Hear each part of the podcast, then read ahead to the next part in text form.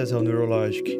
Eu sou Léo Garcia, neurocientista comportamental, e esse é um podcast com o intuito de disseminar informações relevantes no campo da neurociências, ajudando você a conhecer mais profundamente a máquina que comanda seu corpo e a sua vida, que é o seu cérebro.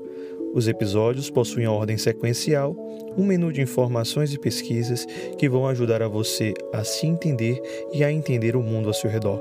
Seja muito bem-vindo.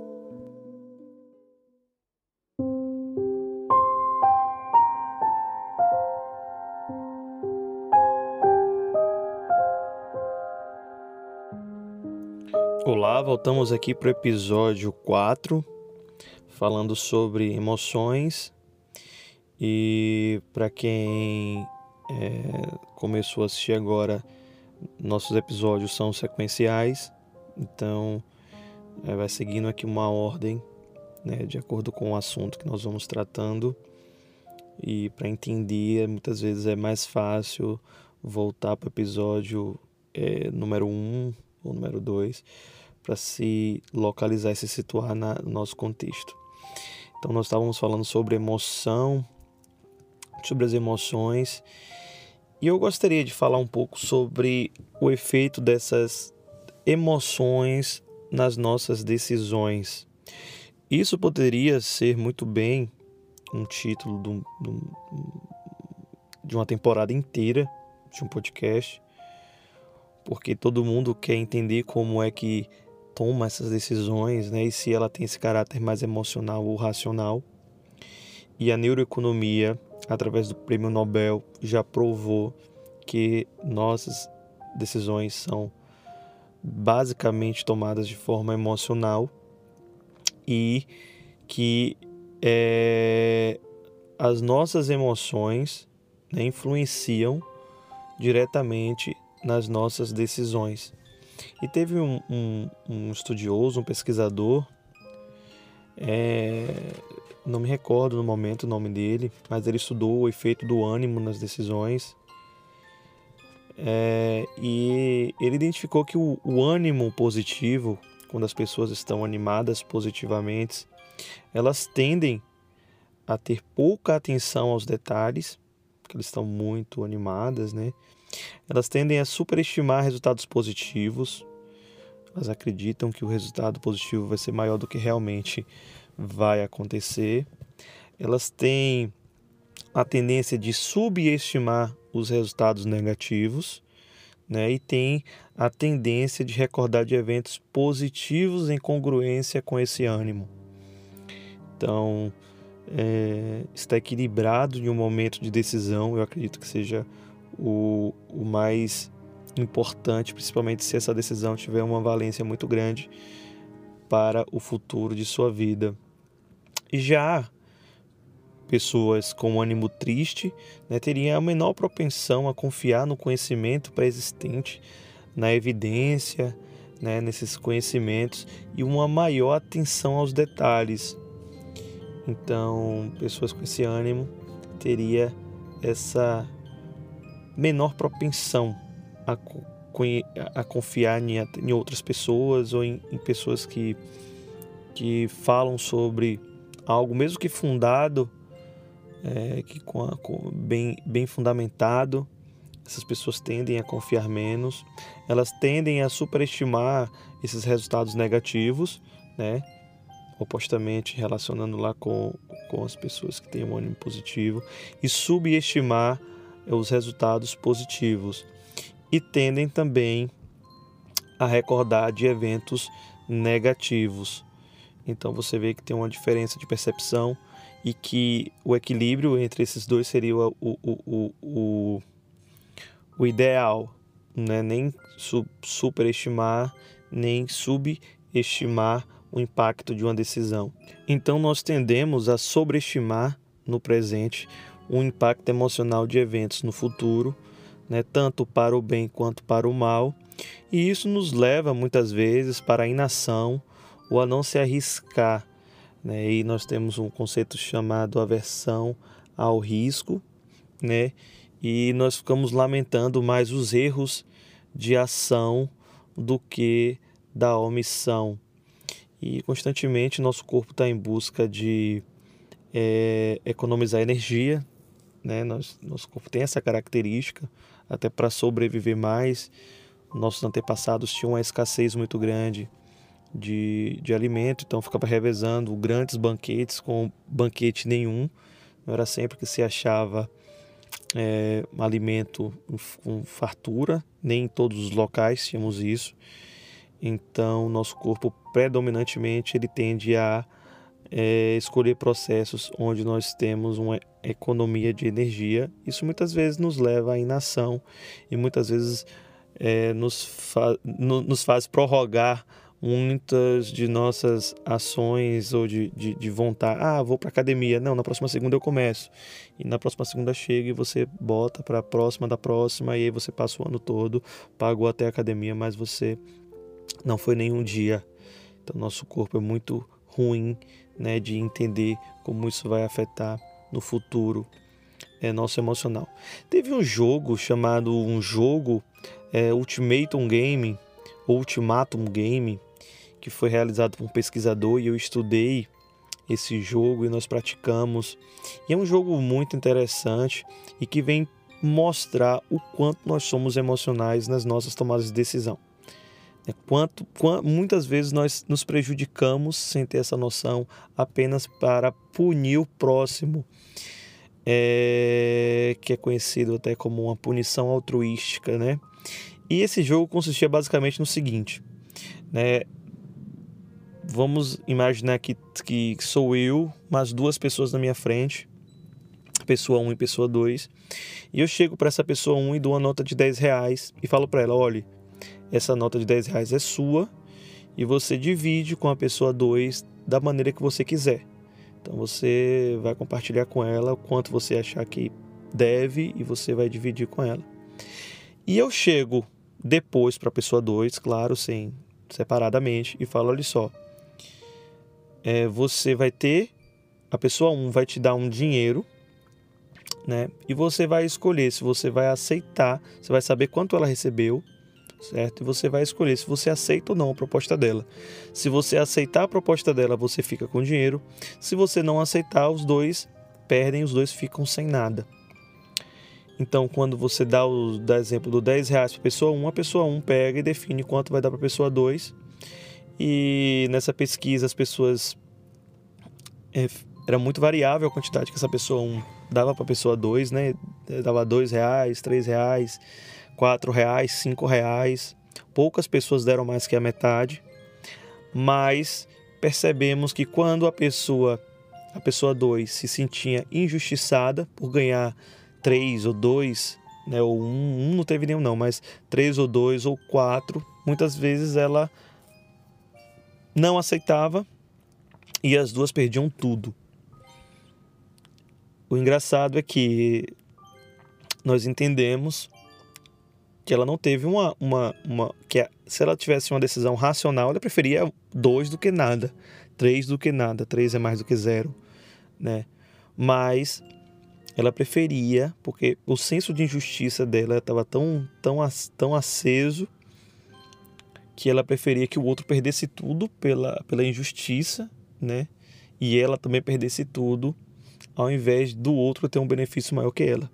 E isso é conhecido na neurociência como uma punição altruística, e verificou-se essa é, irracionalidade em alguns processos decisórios. E nós vemos, temos várias provas disso, é, vários jogos que provam isso. Né? Então, o, na verdade, o comportamento humano ele é um vetor resultante né, entre a emoção e a razão. Né? Então, a emoção tem uma força, uma valência, a, a, a razão vem com outra força, outra valência, e um vetor resultante seria esse nosso comportamento. Né? É, eu deixei um dos questionamentos falando sobre a emoção compartilhada lá no início, né? Então, o que ocorre no nosso cérebro é quando nos comunicamos com outros? Hum, essas, essas emoções são passadas adiante? Como é que acontece isso no nosso cérebro? Como é que acontece isso de modo real? Então, realmente, também há essa troca de emoção. Se você vê alguém triste, automaticamente sua fisionomia muda e sua fisiologia também muda para atender a necessidade daquela pessoa que está triste, que está tá chorando ali, ah, perdeu um ente querido, você já muda completamente, né? Tanto seu, sua postura quanto a, a sua fisionomia, porque há um intercâmbio de informação afetiva entre dois cérebros que se comunicam.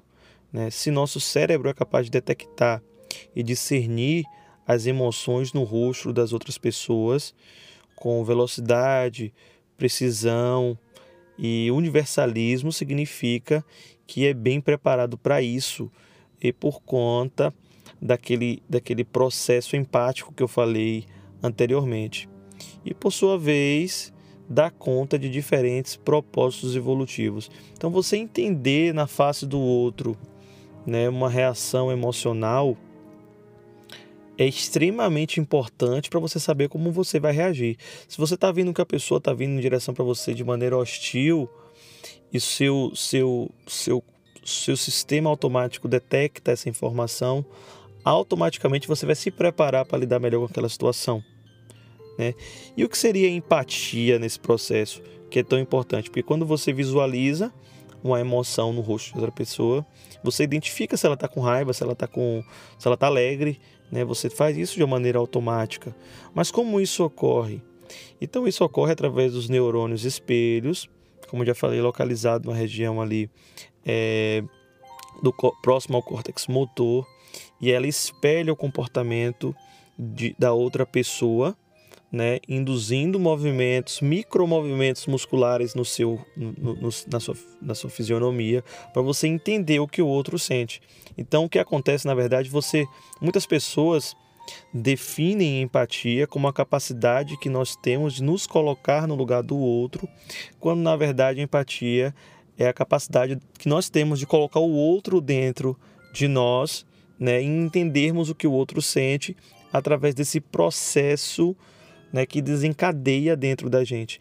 Então, você tende a, o bocejo, o bocejo, quando você vê outra pessoa bocejando, automaticamente você espelha, porque ali você não tem um controle, você tem um gatilho que você não consegue controlar e você boceja também.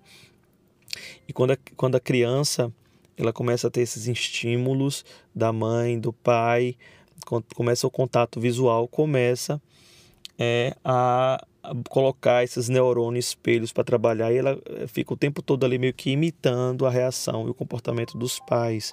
Então vai desde a infância que começa a se processar esse, essa empatia, né? E nosso cérebro ele fica muito bom porque você detectar hostilidade ou não vai definir a sua sobrevivência ou não. Então o processo ocorre dessa forma.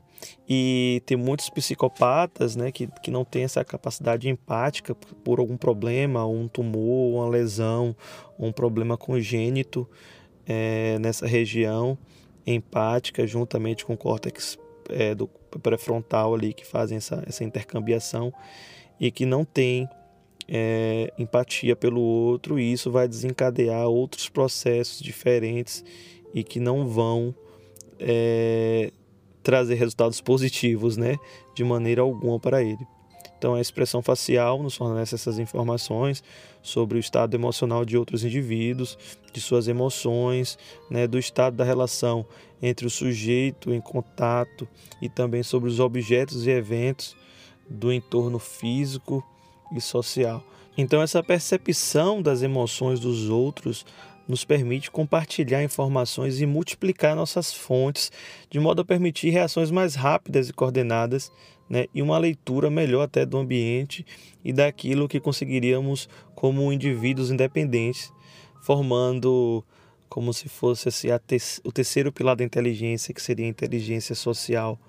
É, nós, como indivíduos, nós somos muito limitados, mas como sociedade complexa, nós temos um poder muito, muito, muito maior, porque nós fazemos essa ligação né, entre os cérebros e criamos uma inteligência social. E daí eu indico a leitura de um livro, Inteligência Social, de Daniel Goleman, muito bom também.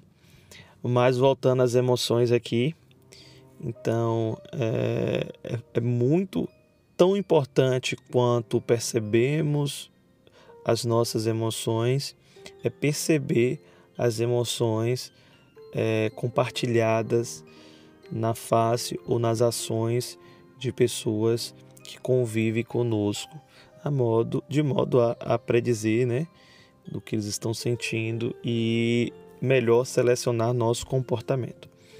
Então, a, a, a emoção compartilhada também é, seria é, muito. E tem pessoas, inclusive, que têm uma inteligência maior para. É, na realidade, teria um grau de empatia maior para identificar esse comportamento e essa emoção em outras pessoas. E essas pessoas que têm essa valência maior nessa empatia, que tem essa, essa melhor cognição empática, né, elas conseguem manipular pessoas com muito mais facilidade, né, porque elas vão sentindo numa conversa o que a outra pessoa está sentindo e ela sabendo o que a outra pessoa está sentindo, ela consegue conduzir, né, para é, o destino que ela quiser aquela outra pessoa, né? Então é, nós chamamos isso de teoria da mente, quando a pessoa tem essa capacidade de, de identificar e saber o que a outra está tá pensando e está sentindo.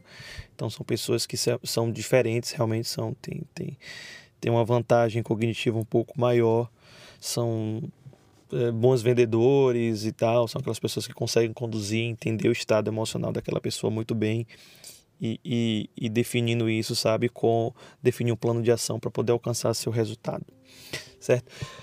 Eu acho que é, é, agora aqui nós podemos terminar emoções. Se vocês tiverem alguma dúvida, vocês podem mandar via inbox ou podem mandar por e-mail é, no próprio Instagram. E nós vamos continuar nosso bate-papo. Depois eu vou falar sobre, mais sobre decisões, que é muito, muito interessante.